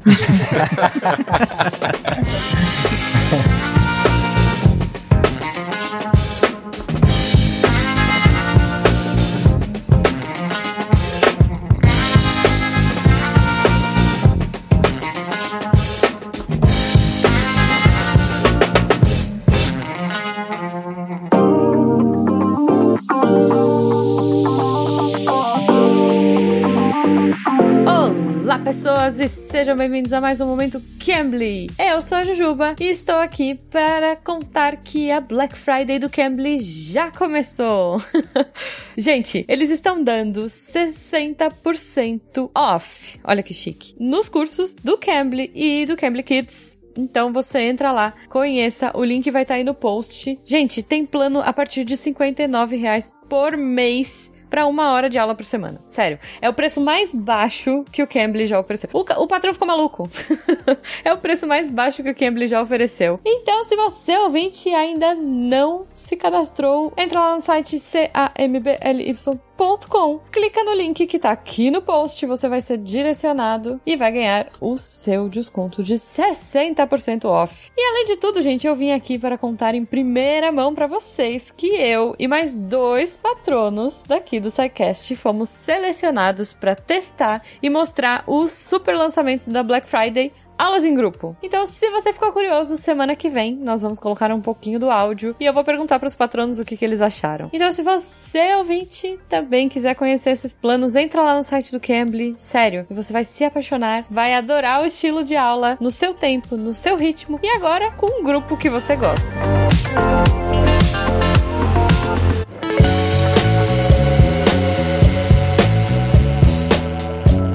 gente, então, essa, eu ia falar a primeira parte, mas né, a grande, essa primeira parte gigante do episódio, a gente discute todos esses meandros do, do, do que, que é consciência, de até onde ela vai, para onde, de onde ela vem, para onde ela vai. É, enfim, a gente discute a parte biológica, né, de, de onde vem. Aliás, a parte biológica, a gente falou muito dela, nós falamos muito dela, no sentido de, de, de um hardware, né, no sentido de algo físico de onde as coisas acontecem. Mas eu queria abordar abordar essa parte biológica agora no sentido evolutivo. A gente até chegou a pincelar um pouco, né, de onde viria a ideia de se, da, da consciência, mas eu queria aprofundar aqui qual, qual é a história evolutiva da consciência. Uhum. Bom, isso também tem suas dificuldades, né? Começando pela definição, que é como a gente ficou até uhum. agora tentando, tentando não, né? Mas afirmando que é difícil definir a consciência. Mas existe vários trabalhos que tentam é, descrever, né? É, classificar de onde, na, na na linha da evolução, né, onde teriam surgido os primeiros seres conscientes e é capazes de consciência, aliás, né, não conscientes em si, e, e assim, uma consciência mínima. Então, quais são o, o que, que é, quais são as mínimas características que a gente pode ter para considerar que um ser é consciente? E como que a gente é, define qual foi essa transição evolutiva, né? É, é meio parecido com a, como a gente já falou, né, com a questão de como a vida surgiu, né? Que também é um conceito meio fluido. E nesse, nessa questão da, do surgimento da vida, é, o o, o cientista húngaro Tibor Ganti, ele também tinha se debruçado sobre esse problema, problema e ele, ele conseguiu ter um, é, enfim, ter um resultado classificatório fazendo uma lista de capacidades que, é, independentemente de, de, qualquer definição de vida, todas essas capacidades são consideradas em, em conjunto suficientes para a existência de uma vida, né, mais simples possível. Então, baseado nessa, é, nesse estudo dele, né, as cientistas hoje que estudam a evolução da consciência, no caso especificamente Simone Ginsberg e Eva Jablonka, elas publicaram já vários trabalhos e elas tentaram aplicar esse mesmo processo com o surgimento da consciência, né? Então, primeiro, identificar uma lista de capacidades que, estando todas presentes, é, são consideradas pela maioria dos estudiosos do assunto né, suficientes para considerar esse organismo consciente. Então, é meio que é igual a vida, né? Você, você considera uma coisa viva, tem algumas definições, mas no fim é o que a gente, o que for considerado é. Uhum. E, mas enfim, o que, o que é interessante é justamente a listagem dessas capacidades. Então, a, a lista que elas conseguiram é, resumir foi: é, a primeira seria a, uma vinculação, né, ou unificação, que é como características abstratas e emocionais conseguem ser considerados uma única experiência. Por exemplo, você consegue perceber ou observar uma maçã, mas você vê ela tanto como um todo, né, uma maçã, mas você também consegue perceber ela como suas características. É uma fruta, é, uma, é vermelha, é redonda, é doce, não sei, você espera que ela seja doce, né? Ou quando você experimenta. Enfim, é essa vinculação de características. Então, a primeira, primeira pré-requisito, por assim dizer, né? Isso, né? para poder... Para que, para considere um ser vivo como consciente, seria essa vinculação, Sim. unificação, que é olhar para uma coisa e entender que ali há várias características que juntam, dão forma àquilo, né? E, e conteúdo aquilo, beleza. Então. É, então, com base nisso, elas criaram essa lista de capacidades mínimas que um ser tem que ser para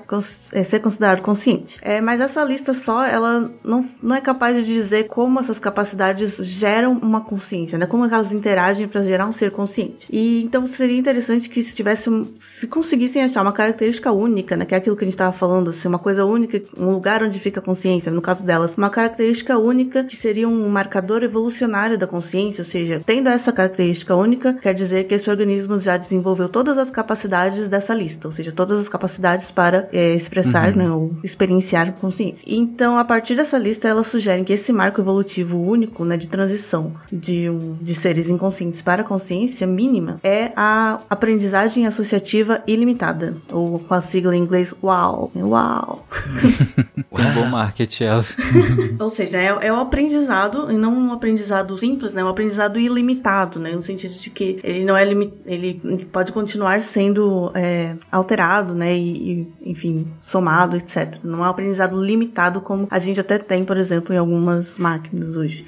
É, então, é por que isso? Porque aprender é uma mudança de comportamento que depende da sua experiência. E ele requer, primeiro, que um estímulo, né, um sensorial, alguma coisa, leve a uma mudança interna do estado do sistema. É, ele também depende que exista um caminho de memórias, né, uma sequência de memórias das mudanças internas e que ela seja armazenada através de algum processo né? E isso envolve a necessidade de haver um reforço dessa, dessa trilha, né, seja positivo ou negativo. Uhum. E também que, principalmente, que exposições ações posteriores a esse mesmo estímulo ou um estímulo similar o suficiente também sejam manifestadas como mudanças no sistema interno e na resposta comportamental, para a gente poder observar. Né? Então, aprender, então, nesse caso, seria esse marco evolutivo da consciência. Basicamente, aprender na maneira como a gente concebe mesmo. Aprender de maneira ilimitada. A gente não, não concebe que há um limite até onde a gente pode aprender das coisas, né? Uhum. Na real, a gente sabe que a gente pode aprender o tanto quanto a gente tiver tempo e e, cognição para isso, né? É, então basicamente, se um ser é capaz de aprender, né, dessa forma, quer dizer que ele tem capacidade de ser consciente, de, de ter todas essas uh, outras coisas que a gente estava discutindo, né, de saber que ele é separado do ambiente, né, do mundo, saber, enfim, onde ele está e o que, que são as coisas ao seu redor. Ele tem a capacidade, né, se ele é, está consciente mesmo, aí a gente não tem como acessar, a não ser por, pela, pelo que ele fala, né, no caso, como a gente só se comunica bem com humanos, a gente só consegue saber isso de humanos, mas seria nesse sentido. E então, se, uhum. se algum ser demonstra essa aprendizagem ilimitada, significa que ele tem todas aquelas capacidades da lista né, que elas fizeram, que no caso seriam a unificação, que é, é necessária para construir um estímulo que seja tanto composto como pelas partes, né, como um todo, por exemplo, uma maçã. Você percebe uma maçã tanto como sendo uma coisa vermelha, como redonda, mas também é uma coisa só, que é uma maçã. É, uhum. Outra característica é a acessibilidade global, que é uma capacidade de integrar informações de múltiplos sistemas, né, ou seja, os seus sensores todos, né, visual, olfativo, até memórias, e, por exemplo, conseguir pensar que a maçã tem um cheiro específico e de acordo com experiências passadas, você saber se você, né, prever se ela é uma boa, se ela tá podre ou não, se ela tá boa. Uhum. Outra que é muito importante é a atenção seletiva, que, é, que a gente já tinha comentado, né? Que é, capa é capaz de separar um estímulo dos demais, né? Ou alguns estímulos do demais. Você conseguir focar a sua atenção, como a gente tinha falado antes, né? E outra característica é a integração temporal, né?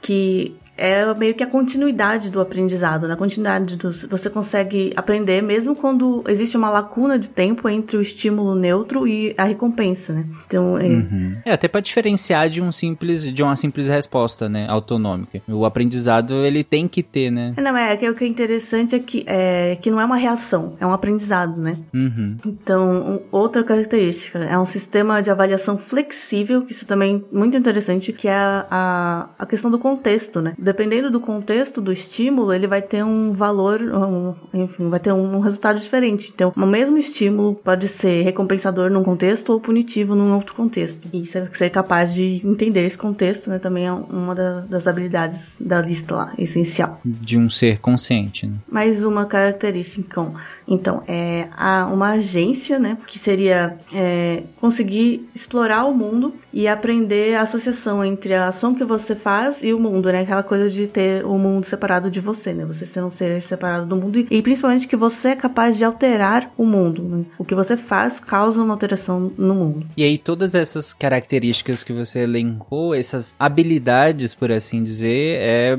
juntas estão presentes necessariamente em um ser em que a gente classifica como consciente. Minimamente capaz de consciência. Uhum, beleza. Então é isso. E aí existe até uma, uma outra questão, né? Que é se por exemplo, plantas. Porque a gente, assim, é, quem, quem consegue manifestar aprendizado ilimitado quer dizer que tem todas essas características e que é capaz de consciência. E aí tem algumas experiências que tentam, que descrevem, né, que algumas plantas podem ter demonstrado que aprenderam, né, que fizeram, tiveram um aprendizado. E aí, nesse caso, essas plantas também seriam capazes de consciência. É, não vou, é, não sei se vale entrar no, no, no, experimento em si, mas ele é bem interessante, assim, a, a cientista colocou várias aquelas plantinhas que fecham, né, quando você. A dormideira, acho que você encosta, ela fecha. Uhum. E aí ela fez alguns testes com várias das plantas, deixando elas caírem várias vezes, né? O vaso cai no chão. E aí, nas primeiras vezes, a planta fechava, porque sofre um, um impacto, né? Ela fecha. Aí depois de muitas vezes, a planta parou de fechar. E aí, tipo, ah, tá bom, ela pode estar cansada, né? Fisicamente, o, o sistema uhum. não tá cansado e tal. Mas depois de vários dias, algumas semanas, ela fez de novo e a planta continuou também não tendo reação. Ou seja, ela ainda tá cansada, não, ou ela quebrou. E aí ela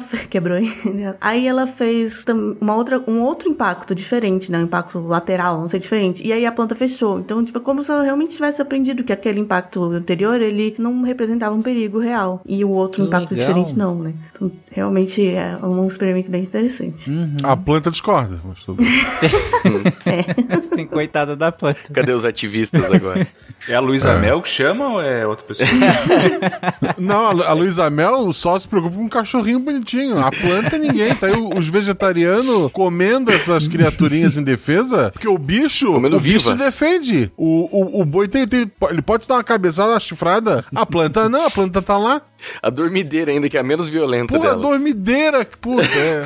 Coitada dela. Ela pode fechar no seu dedo, vai saber. Mas antes quero avisar que se tornar a rir de mim, vou sujar minha consciência com a tua cara que eu vou quebrar. É interessante porque essas características, Ana, que você descreveu, elas eu acho que eu acredito que na planta não tenha todas elas, né? Ainda que pelo menos essa questão do aprendizado tem, a gente não sabe se ilimitado, né? É, não, então é que a ideia é justamente que um ser que tem aprendizado, ele é, ele já tem todas essas características, entendeu? Hum, é, nesse caso a gente não sabe se é ilimitado, né? É, sim. Mas, por exemplo, uma abelha, você foi descrevendo essas características, eu não, não sei se alguma, mas cara, a abelha abelha tem quase todas elas. Uma abelha consegue fazer tudo isso que você descreveu como características. E aí? Uhum. Interessante. Sim, a gente tá tentando ver de um ponto de vista evolutivo, né, biológico, qual uhum. há uma consciência mínima, né? Um mínimo estado de consciência. Então aquilo que a gente falou da escala também é válido, né? Não quer uhum. dizer que a abelha pensa como um ser humano, né? Longe disso. B-Movie e... me ensinou que talvez sim. É, B-Movie é aquele filme que a abelha casa com o ser humano, né? E processa os seres humanos, inclusive. Inclusive, nessa escala de consciência, assim, que a gente acaba tentando definir, né, os seres na, na, evolução, assim, ah, esse tem um pouco, uma consciência um pouco maior, é, é ruim usar esses termos, né, de ser maior ou melhor, enfim, mas tenha uhum. mais comportamentos, né, que a gente consegue identificar como conscientes, os seres humanos ainda são os que se diferenciam, que a gente consegue acessar, pelo menos, né, numa, numa única característica que é que a gente consegue nos comunicar sobre eventos imaginários, que isso ainda é uma habilidade. Não, pode falar melhor sim, Nanaka. Quero ver o dia que as abelhas fizeram um podcast. ah, o que, mais, o que mais tem é a abelha com podcast. Que é aquele zumbidinho de, de fundo que a pessoa usa um copo de iogurte pra, pra gravar o áudio. Isso tem um monte. ai, ai. Mas interessante, você colocou isso como se fosse um ponto de diferenciação, de ruptura nesse sentido, Nanaka. Tipo, conseguir discutir sobre algo imaginário seria algo tão fronteira assim? É algo que a gente só observa em humanos, né, até hoje. Eu acho que nem em, em Mas é que a gente também não sabe é, a língua dos exatamente, animais, né? não... Talvez os golfinhos lá estejam meu, contando várias piadas hipotéticas sobre, enfim, os golfinhos da outra, do outro país, sabe? Cara, golfinho é um bicho doido, né? Talvez os ratos estejam experimentando com a gente, né? Enquanto a gente gravava, o meu gato vomitou no chão, olhou pra minha cara e foi embora. não, você sabe, sabe que o... claro. Você sabe que os golfinhos, eles é, brincam com o baiacu? É, não sei se é o baiacu, acho que é o baiacu. Que é um peixe que é, solta umas neurotoxinas. Só que pro, pro golfinho, ele é como se fosse uma droga. Ele não morre daquilo, não passa mal, mas ele fica num estado alterado de consciência. Fica doidão. Eu acho tranquilo que esses golfinhos ficam jogando baiacu um pro outro e falam assim: vai, agora é sua vez aí de, de viajar. Fica passando. Certeza que eles ficam conversando da brisa deles, cara. Pô, mas a gente viu no, no cast de tubarões lá, que os tubarões também ficam jogando os, os né? marinho pra cima lá, no, né? Cara, é, eles vão é. pra um evento mundial. Uhum, no sul da África. De, de jogar mas... as focas pra cima. Uhum. Cara. Mas eles não transam sem fins reprodutivos, né? O que mostra que os golfinhos, além de. são os hippies, né? Além de conscientes, eles são hippies, né? Eles se juntam, Cara, ficam usando substâncias. Transando. Golfinho é loucaço, né? Golfinho é um bicho bem. Thanks for all the fish. Tá certo, golfinho. É, mas é interessante pensar né, nessa, nessa fronteira, digamos assim, ser, ser algo. Porque a gente pensa como algo trivial, mas de fato, o nível de abstração, o nível de consciência, o nível de cognição necessário para não só imaginar algo que não existe, que, que talvez nem a gente nem conceba direito, assim, a gente nunca viu aquilo, talvez juntou experiências de coisas completamente diferentes para gerar algo que não existe. E discutir isso com o outro e o outro entender essa nossa abstração é um nível realmente muito doido, né? E também o finalmente o o preço de tudo isso, né, o custo de, do aprendizado, né, de ser capaz de aprender infinitamente e de ser consciente é a ansiedade, depressão e afins. Por isso que a gente tô pagando caro. eu entendo. Em 2022 eu tô consciente demais. É, o, o meu pai sempre diz que chega numa idade, se tu acorda sem dor, é porque tu morreu. Eu me sinto cada dia mais vivo. Queria deixar registrado.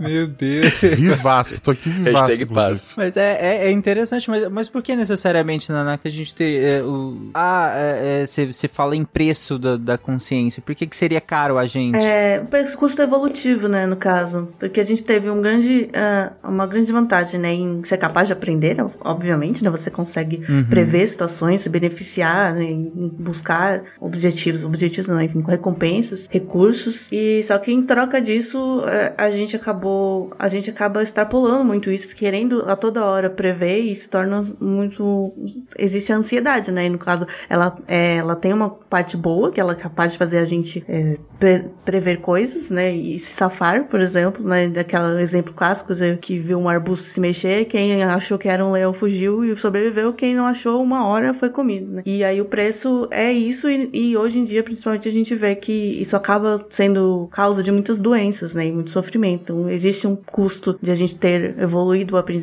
e a consciência. É, o, o que viu o arbusto se mexer e achou que era um problema e correu e sobreviveu porque era um leão, começou a ver arbusto se mexer em tudo Exato. quanto é lugar e surtou. Exato. Mas surtou depois de deixar descendentes. Mas sobre essa questão que a Nanaka trouxe, de que a consciência tem uma vantagem adaptativa, que ela até falou, né, Edgar, aí você pode buscar recursos, é, sei lá, tomar certas decisões, assim, talvez mais complexas. É, você tem um melhor entendimento do que está acontecendo. Você, a partir disso, você consegue, enfim, aquilo que eu falei, você sabe que você é capaz de alterar o ambiente, você é capaz de planejar suas ações. Uhum. Isso. É, eu acho que existe uma possibilidade, para ser honesto, eu até acho ela bem plausível, de que, na verdade, a consciência, ela é só um efeito colateral do momento que a gente consegue, começa a criar modelos mais complexos no nosso cérebro, né? Consegue processar melhor o ambiente. Por que que eu falo isso? Imagina, veja, vamos, vamos partir daquele pressuposto que talvez não exista livre-arbítrio, que os, a gente tem processos inconscientes que conseguem tomar talvez todas as decisões, mas por um acaso a gente tem uma parte consciente, consciente que acha que tomou essas decisões. Então, se for isso, eu não preciso da parte consciente para to tomar nenhuma decisão. É, ou seja, eu vou coletar recurso, eu vou fazer planejamentos, eu vou fazer qualquer coisa sem precisar ter a parte consciente, porque quem está tomando essas decisões, o processamento que é complexo, que exige uma estrutura grande, veja, não estou dizendo que não é complexo, já vai fazer por mim. Então, por que criar a experiência da primeira pessoa, sendo que eu não precisava? Eu posso fazer o mesmo comportamento sem ter. E aí o que me parece uma explicação plausível para isso, né, seria de que surge um efeito colateral no momento que você começa a ter o modelo do outro. Então, imagina que eu estou num ambiente com, com né, o ser humano é ser social. Então a gente vive num bando lá. Isso eu tô falando, sei lá, o, o proto ser humano lá, o proto ainda, é, né, ainda antes de talvez ter essa uma consciência tão arrojada quanto a nossa. Aí ele vive nesse ambiente social. É, é, se eu consigo processar os, os meus adversários ou os meus amigos, os meus colegas, as pessoas, a, a minha sociedade ao redor, cada indivíduo da minha sociedade, se eu consigo processar e, e fazer previsões sobre isso, eu consigo me dar melhor. Porque eu sei quando o meu vizinho tá com fome e ele vai sair para comer maçã, vai pegar maçã e nessa hora talvez eu possa, sei lá, ir pro outro lado e pegar outro recurso. Tipo, é, eu dei um exemplo idiota, mas é, é, qualquer pessoa consegue perceber que você conseguir modelar bem o seu ambiente e indivíduos ao seu redor te dá uma vantagem. Seja porque você quer colaborar com aquilo, seja porque você quer se dar melhor naquelas situa situações. Então imagina que naturalmente, né, por evolução natural, você vai tendo é, um cérebro mais complexo, começa a processar melhor os indivíduos, os outros indivíduos ao seu redor. Só que em algum momento esse modelo fica bom, só que o outro indivíduo é exatamente igual a você. Você, você é como os outros indivíduos. Você não tem diferença, né? Não diferença. Você é basicamente o mesmo que o seu vizinho. Você é a mesma espécie. Você é o mesmo. Você tem reações. A gente, a empatia é exatamente isso. Eu reconheço comportamentos no vizinho que eu sinto. Então pode ser que nesse momento que você cria o modelo mental dos outros, você criou de si mesmo e surge a consciência. A consciência pode surgir como um modelo interno que você reconhece. Você processa o modelo do outro, então processa o seu próprio modelo e você surge, talvez, como efeito colateral, a experiência da primeira pessoa. Eu acho isso Caraca, muito legal. É sensacional, né? Legal mesmo. Talvez não precisamos ter essa consciência para ter os benefícios da existência desse, da, dessa consciência, né? Em princípio, que a Ana tá dizendo. Talvez não precisamos desse benefício. É, ele, ele só é uma. Aí é só mais fardo, né? Se ninguém fosse consciente, não, ter, não ninguém sentiria dor também. É. Talvez. Sentir sim, mas seria só uma informação, né? Não ia sofrer. é, enfim, exato. Mas enfim, é, é, é, não dá pra gente saber. É, dor é um processamento subjetivo, né? uhum. né? Então. É, hoje a gente ainda não tem como fazer um teste sobre isso, essas hipóteses. É, talvez tenha assim uma vantagem adaptativa por si, talvez seja só um efeito colateral. Mas ainda assim, é, não deixa de ser muito interessante. Pode. Bom, gente, mais alguma coisa pra gente finalizar ou podemos fechar? Acho que pode fechar. Guaxa, é contigo. Eu tô inconsciente.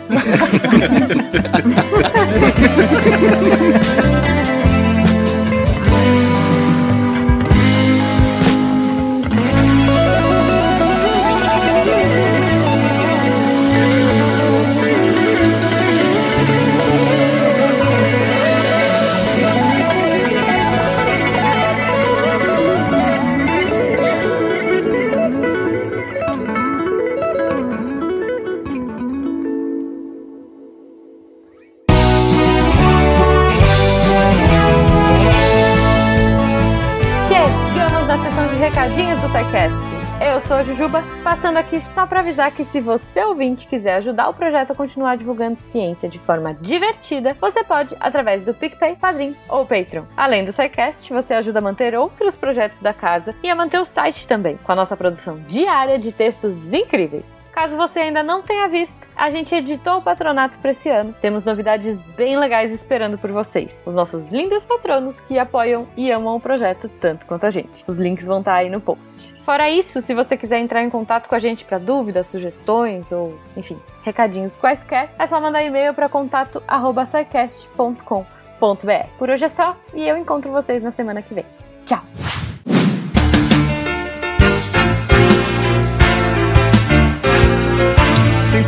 Para o informe semanal dos textos da semana. Mas antes de entrar nos textos, eu queria dar um recadinho especialmente para a galera que gosta de anime do SciCast. Eu e o Guaxa participamos lá do Nani, um podcast de anime para falar da ciência dos animes. Então dá uma olhada lá no Nani, com três Is, um ponto de interrogação e três pontos de exclamação, no episódio 108, para ver eu e o Guaxa falando de ciência e anime. Mas vamos para os textos. Na segunda-feira, teve texto da Fernanda Ribeiro, a tecnologia como forma de proteção da mulher. Ela fala um pouco do dos softwares que estão sendo utilizados no mundo do direito, e em especial de um que serve para garantir a proteção da mulher contra a violência doméstica. Então vai lá para não perder as novidades nessa área. E na quarta, um texto especial para você que está com problema de gestão de tempo. Um texto da Jill sobre tomates, estudos, tarefas e métodos de gestão de tempo. Ela compartilha um pouco de como que ela está fazendo para gerenciar o tempo, ou às vezes para não gerenciar, mas que sempre ajuda, né? Então, algumas dicas bem interessantes. E na sexta, texto de um redator novo, o Lucas Com, que já participou aqui do Deviante lá no Historicidade, o programa de entrevista do Fronteiras no Tempo, e agora veio ajudar a fazer a ciência mais divertida na equipe de redação do Deviante também. O texto Imigração nos Estados Unidos, as raízes históricas do hoje. Esses textos e mais, muito, muito mais você encontra em www.deviante.com.br. E se você quer fazer igual o Lucas e entrar para a equipe de redação do Deviante, manda um e-mail para contato@scicast.com.br e vem ajudar ajudar a tornar a ciência muito mais divertida. Eu sou o André Trapani, que eu juro que eu tentei fazer uma frase de fechamento que fosse uma piada sem graça, mas nem isso eu consegui, e apagando a luz da torre deviante. Se a ciência não for divertida, tem alguma coisa errada. Tem que ser divertida. A coisa mais divertida que tem é a ciência.